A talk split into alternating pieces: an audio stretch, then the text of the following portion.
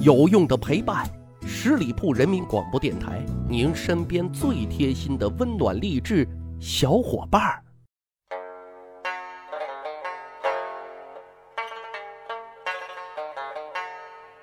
去扒历史，增长见识，密室趣谈，在下大汉。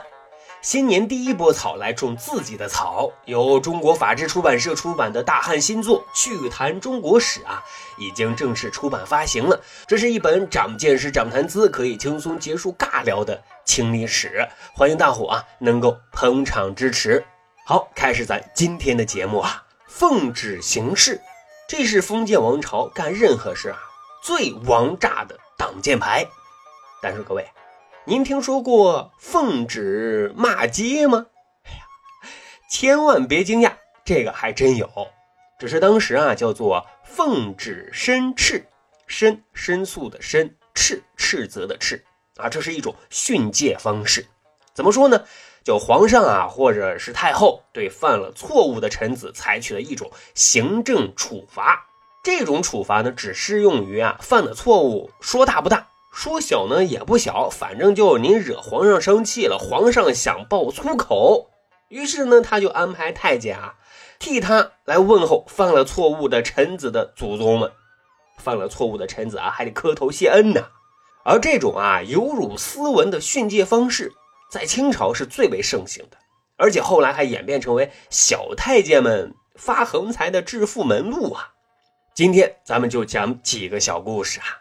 比如说啊，位高权重的北洋大臣李鸿章就曾经遭遇到光绪皇帝的奉旨申斥。这件事啊，实际上是李莲英在李鸿章背后捅刀子。当时李鸿章是有点趾高气扬，虽然啊，他也知道李莲英是慈禧太后身边的小红人，但也确实瞧不上。李莲英满脸褶子的笑容，经常是贴在李鸿章的冷屁股上。这让李莲英特别不爽。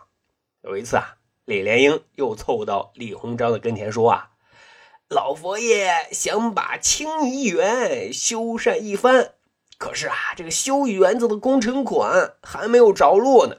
老佛爷挺上火，您是朝廷重臣啊，如果能替老佛爷分忧解决，老佛爷一定会非常欣慰的。啊，就是修颐和园啊。一听啊。”是太后的事，李鸿章也挺上心，就答应想办法来解决。李莲英啊，又是一顿奉承，又安排人啊陪同李鸿章深入到御苑禁地清漪园实地调研了一番。不过呀，此时李鸿章就已经钻进了李莲英的圈套里。这边啊，他刚逛完园子，李莲英呢转身就跑到光绪皇帝处告状，说李鸿章。私闯清漪园游玩，光绪皇帝当然很生气啊！私闯禁地，这是大不敬，是对皇权的冒犯啊！于是就下旨申斥。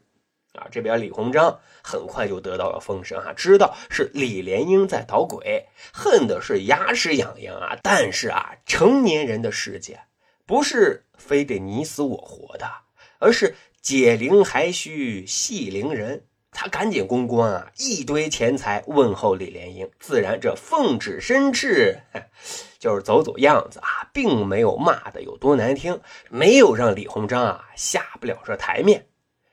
可是说清末的名臣，曾经担任京师大学堂的校长张百熙就没有这么幸运了。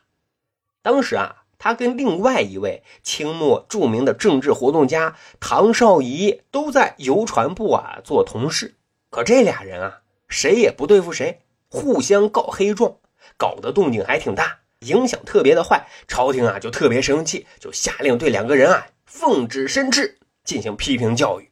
唐少仪啊，脑袋特别活，知道这里的门道啊，就赶紧准备了四百两银子啊，送到了对他要进行批评教育的小太监手里。小太监自然心知肚明啊，虽然是批评，可是很有分寸，态度啊还特别和蔼可亲。哎，这哪像是问候祖宗啊？耿直的张百熙就没有这么好运了，因为他不屑也瞧不上这些小太监。所以呢，也就没有提前打点，结果小太监就认为你张百熙太不懂事儿了，就来了脾气。申斥的时候啊，张百熙跪在地下，小太监是扯开嗓子跳着骂娘啊，骂的小太监大汗淋漓，实在骂不动了，这才结束啊，而且是以混账、王八蛋滚下去来结尾。张百熙那个气呀，可是又无可奈何，还得跪地谢恩。这么看来啊。唐少仪拿钱消灾，其实也挺值，至少心灵不受摧残。可是这代价确实挺贵，不是一般人能出得起的。翰林院的修编刘挺荣就为打点太监这些钱啊，特别特别犯难。当时啊，光绪皇帝跟慈禧太后相继病逝了，按照惯例呢，治丧期间各部门的官员啊，一律不得上呈奏折。刘廷荣当时脑袋啊，可能不在线。啊，稀里糊涂的就破了这忌讳，上了一封奏折。哎，这下就坏了规矩了啊！朝廷就下令奉旨申斥。之前啊，刘挺荣就耳闻过这小太监的嘴啊，五行缺德啊。为了少受点屈辱啊，他就打算啊，想点办法打点打点小太监。可是刘挺荣啊，所在的单位就是一个清水衙门，硬是东拼西凑。总算拿出来了啊，两百两的银子，赶紧孝敬小太监。小太监也知道啊，刘挺荣他也不容易，小偷都不愿意光顾他家，哎，就决定啊，减一等骂。哎，于是来了一个半骂申斥。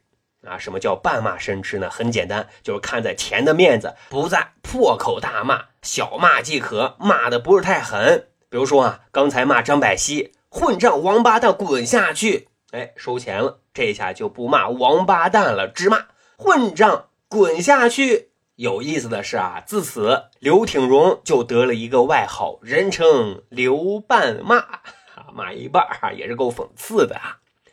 还有更讽刺的，清末的将军啊，盛宝率军镇压河南、安徽一带的捻军。啊！可是圣宝将军在双方激战之时，突然神经大条，想要来一场说走就走的旅行，哎，直接跑到开封游玩去了。结果作战肯定哎是失利了，朝廷自然是不会放过他。本来是要兴师问罪、军法处置的，但是呢，因为圣宝啊，人家是镶白旗人，又是皇亲，结果啊，由死罪改为严厉申斥，发配边疆。圣宝这将军啊，飞扬跋扈惯了，认为这些奉旨申斥的小太监根本不敢在自己面前放肆，所以他不会打点这些自己平时都不正眼瞧的这些小太监们。小太监平时也挺受气呀，这回终于逮到机会了。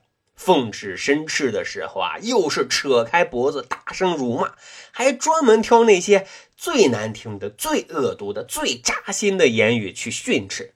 圣宝听了这些歹毒的话，简直是七窍生烟，差点过去。可是这些小太监啊，特别特别的鸡贼，在辱骂的时候啊，张口闭口的给前面加一个定语：“皇上说您怎么着怎么着怎么着。”这又让圣宝啊没有发威的理由了。哎呀，就只能自己这么受着。啊，据说啊，又羞又怒的圣宝发配边疆，大病一场，几近送命啊。但还好没有真正的送命，可是光绪皇帝最宠爱的珍妃真的是被送命了。戊戌政变之后，光绪皇帝被幽禁，他最宠爱的也是支持他变法的珍妃被关押在景祺阁北三所的一间房子里。慈禧太后啊就认定，就这个吹枕边风的女人毒害了光绪皇帝，让搞变法，所以对珍妃啊特别特别的残忍。房子呢，只有一扇窗户是可以开的，任何生活的物资都是从这一扇小窗户送进去的。一天到两次马桶，两个老太监轮流监视，而且最惨的是什么？根据慈禧太后的要求，每遇到节日、忌日、初一、十五，老太监都要奉旨申斥。珍妃呢，跪在地上，老太监指着珍妃的鼻子。列数他的罪过，这让珍妃啊是痛不欲生啊。最终的结果就是八国联军打进紫禁城，老佛爷要跑路，还让人啊把珍妃塞到井里。可怜的珍妃啊，真是冤死了。各位啊，奉旨申斥被称为继朱元璋的廷杖之刑之后，又一个刷新下限、凌辱臣子的尊严、泯灭人性的损招大招，还给了那些小太监啊疯狂揽财报复的机会。纵观整个整治官吏的模式，可以说啊，皇上整蛊也疯狂，这可真是史上最有辱斯文的训诫大流毒。